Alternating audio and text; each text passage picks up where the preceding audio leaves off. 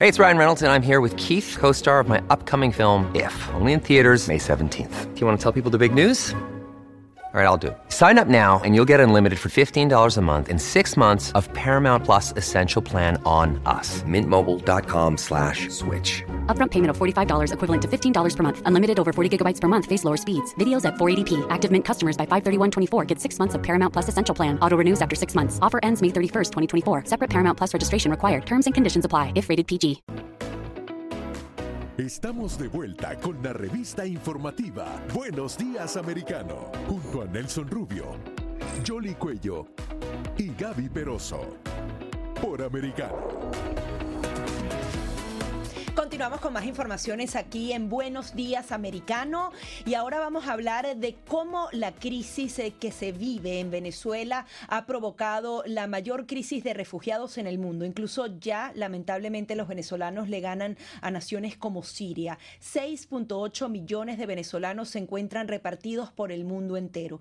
Y destaco un mensaje que enviaba una de las periodistas venezolanas que ha dado eh, seguimiento a este caso, Idania Chirinos, y hacía la comparación con varias eh, naciones del mundo. Estamos hablando de 6.8 millones. En Panamá hay 4.4 millones de Venezuela. Eh, en la población de Panamá, 4.4, de Costa Rica, 5.1, del Salvador, 6.3 millones.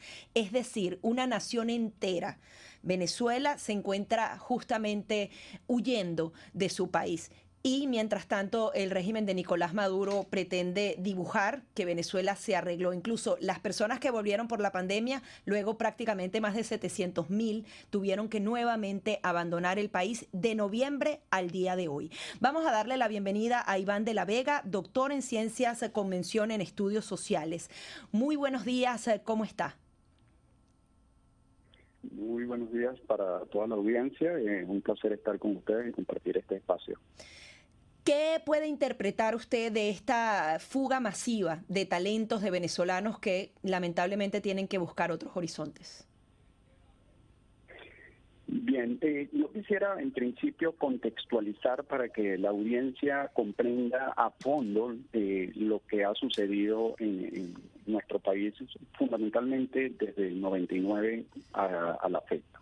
Previo a, esto, Venezuela fue un país receptor de inmigrantes básicamente entre finales de 1940 y, todo lo que fue el siglo XXI, eh, hasta finales de los 90, Venezuela fue un país receptor, en primer lugar, por eh, españoles, portugueses, italianos que masivamente llegaron en la posguerra, eh, después de la Segunda Guerra Mundial, y el patrón migratorio en Venezuela eh, cambió entre los 60 y los 70, donde llegaron eh, millones de colombianos, llegaron de todos los países de América Latina. Venezuela fue un país que abrió los brazos al mundo y pudo recibir y, e insertar positivamente a no solamente profesionales, sino personas eh, con otros oficios que se requerían para el desarrollo del país.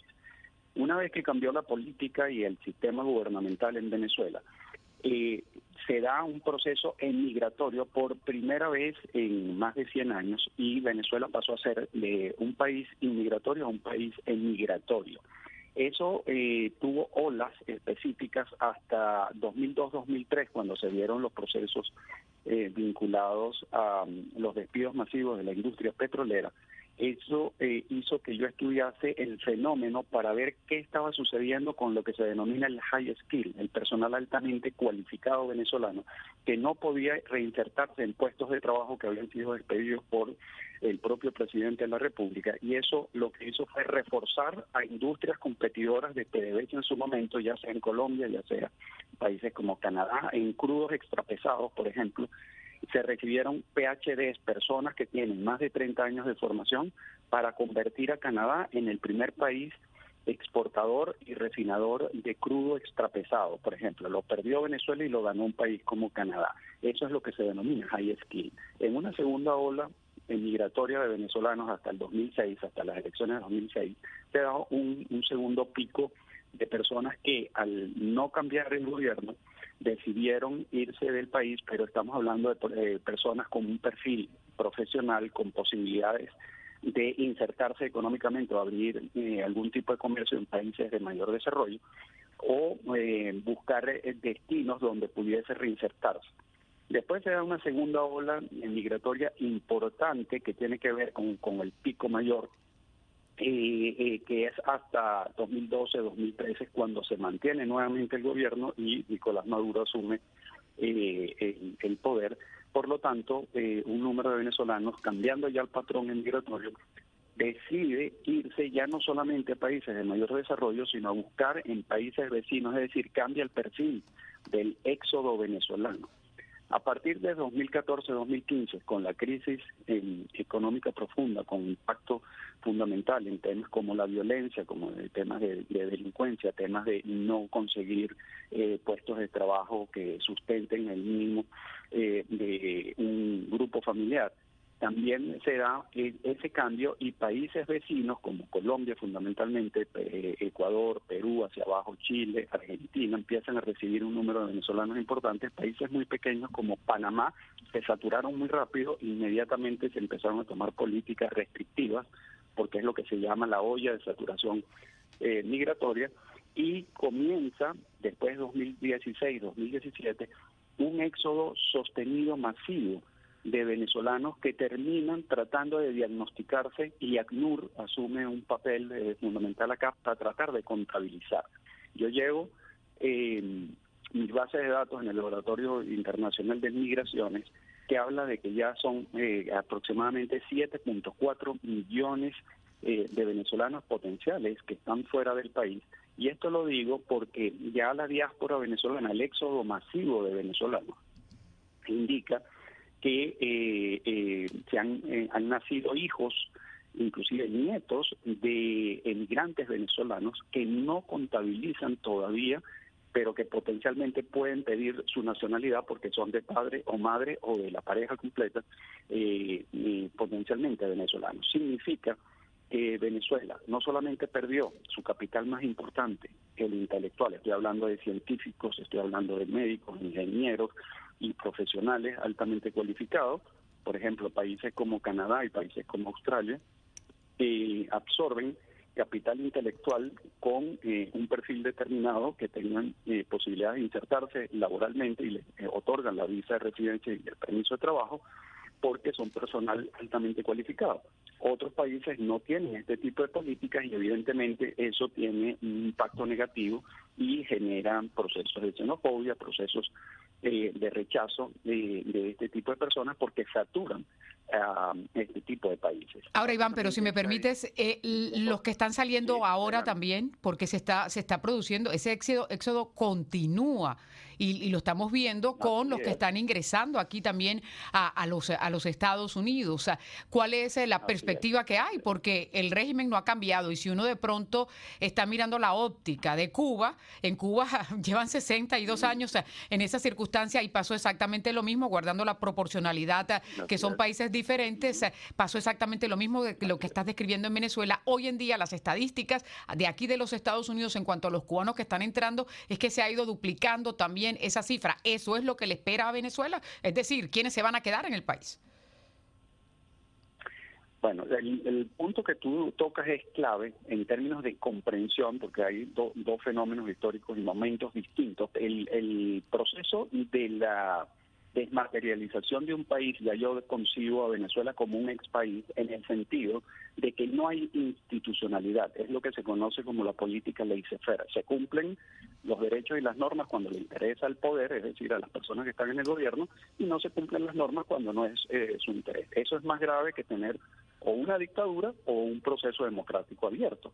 El asunto es que la gente, la desesperación, de las personas llegan a tomar decisiones sin tener un proyecto de vida claro del proceso migratorio y esto implica acciones como por ejemplo pasar por el Darien o pasar por toda una serie de rutas de alta peligrosidad. Pero eso dibuja la desesperación de los venezolanos, ¿no? Justamente cuando se trata de crisis de refugiados es eso, tú no programas la, irte a otra nación, ¿no? Así es.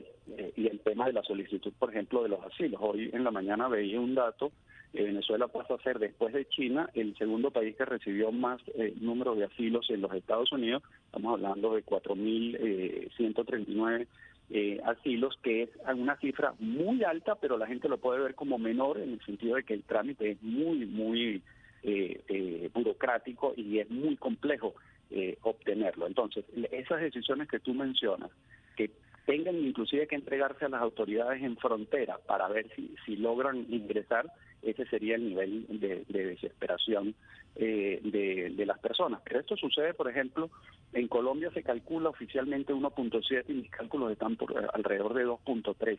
En Perú se habla de mil, eh, de un millón cien mil personas y estamos hablando de aproximadamente 1.3. ¿Y por qué hay eh, tanta disparidad? ¿Las autoridades no lo pueden determinar tan rápidamente como ustedes? Hay, hay varias cosas. Los países han ido mejorando su capacidad para identificar el número de personas inmigrantes eh, eh, eh, que ingresan, pero están las rutas, lo que se llaman los, los, caminos verdes. Por ejemplo, la salida del número de venezolanos por frontera oficial vía terrestre hacia Colombia están muy claras, pero sabemos que las, las, paralelas, por donde no se pueden contabilizar, es altamente complicado. Venezuela fue un país que recibió más de 2.8 millones de colombianos durante casi 40 años. Los hijos, los nietos tienen doble nacionalidad y pueden salir con la cédula venezolana y, e ingresar con el DNI eh, colombiano y evidentemente esas personas al final no terminan contabilizando. Lo mismo, por ejemplo, yo soy hijo de europeo, nacido en Venezuela, pero tengo pasaporte europeo, mis hijas tienen pasaporte europeo y no están contabilizados en eh, cuando uno emigra, yo estoy trabajando en, otro país y, y, lo hago como, como europeo.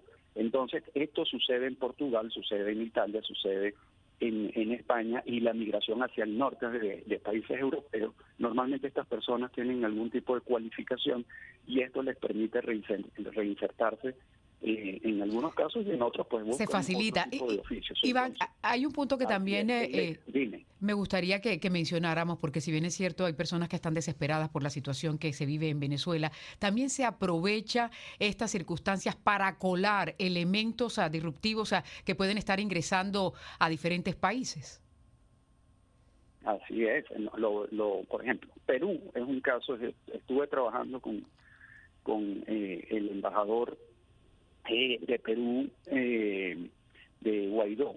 Estuvimos mirando, por ejemplo, la trata de blancas, estuvimos mirando el tema delincuencial, cómo se envían bandas organizadas, no solamente esto está pasando eh, en países como Colombia, como Ecuador, como Perú y como Chile, fundamentalmente han sido identificadas células allí, sino que el punto fundamental acá está cómo se eso genera una serie de procesos negativos con un impacto de visualización inmediata para crear matrices de opinión negativas y eso impacta en la xenofobia inmediata de una sociedad que ya por nivel de saturación eh, se rechaza y por el otro eh, estamos viendo como esto eh, pueden ser eh, políticas ya programadas para generar este tipo de impactos. Y entonces el, discurso cambia desde, Venezuela, se diga que Venezuela está retornando el número de personas, esta, cosa que sabemos que no es cierto.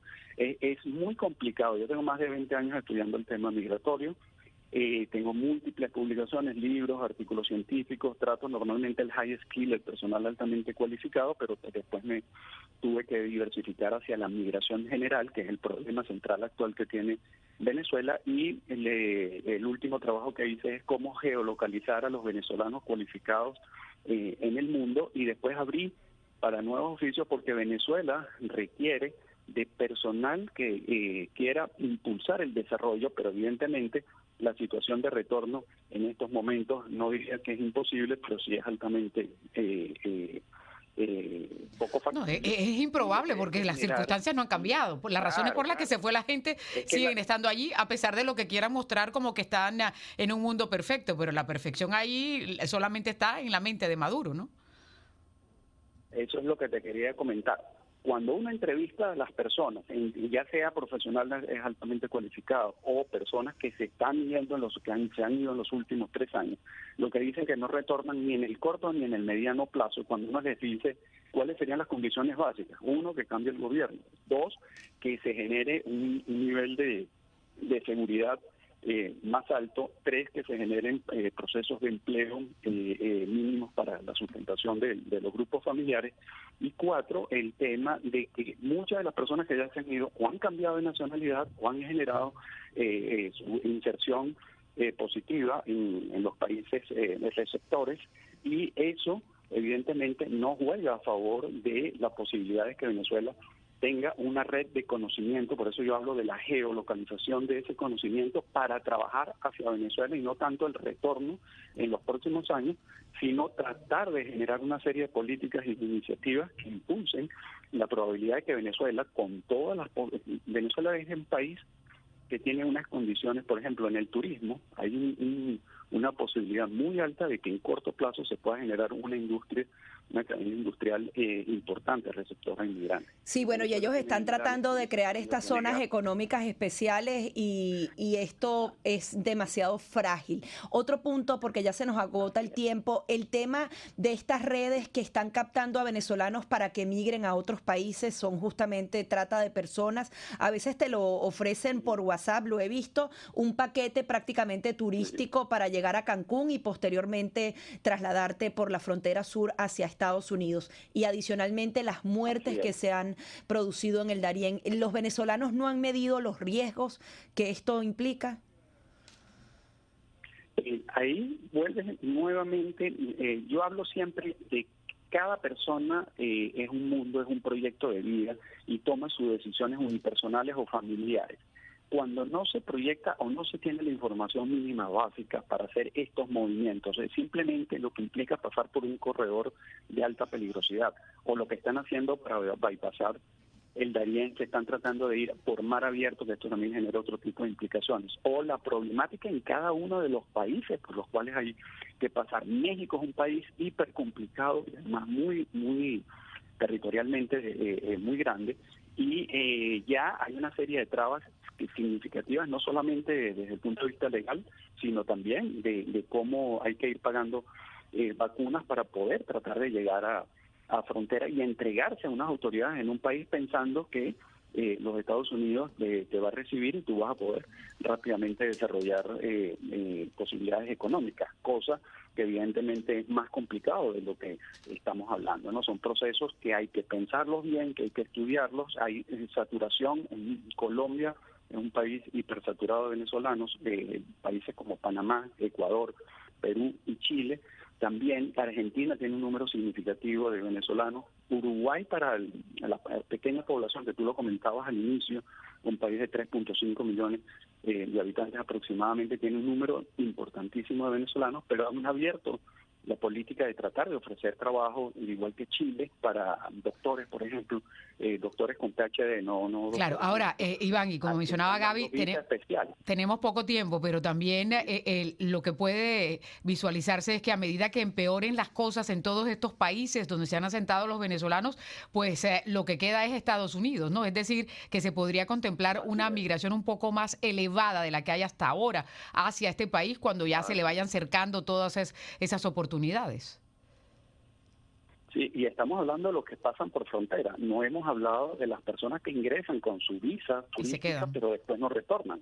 Que esos datos yo los tengo monitoreados eh, por el número de, personas que ingresan y las que no salen en un periodo anual. Evidentemente, el, el monitoreo de esto es hiper complejo porque hay que llevarlo con una secuencia lógica. Yo manejo múltiples bases de datos y, las diferencio, ¿no? o sea, no, no relaciono una con otra porque es muy complicado.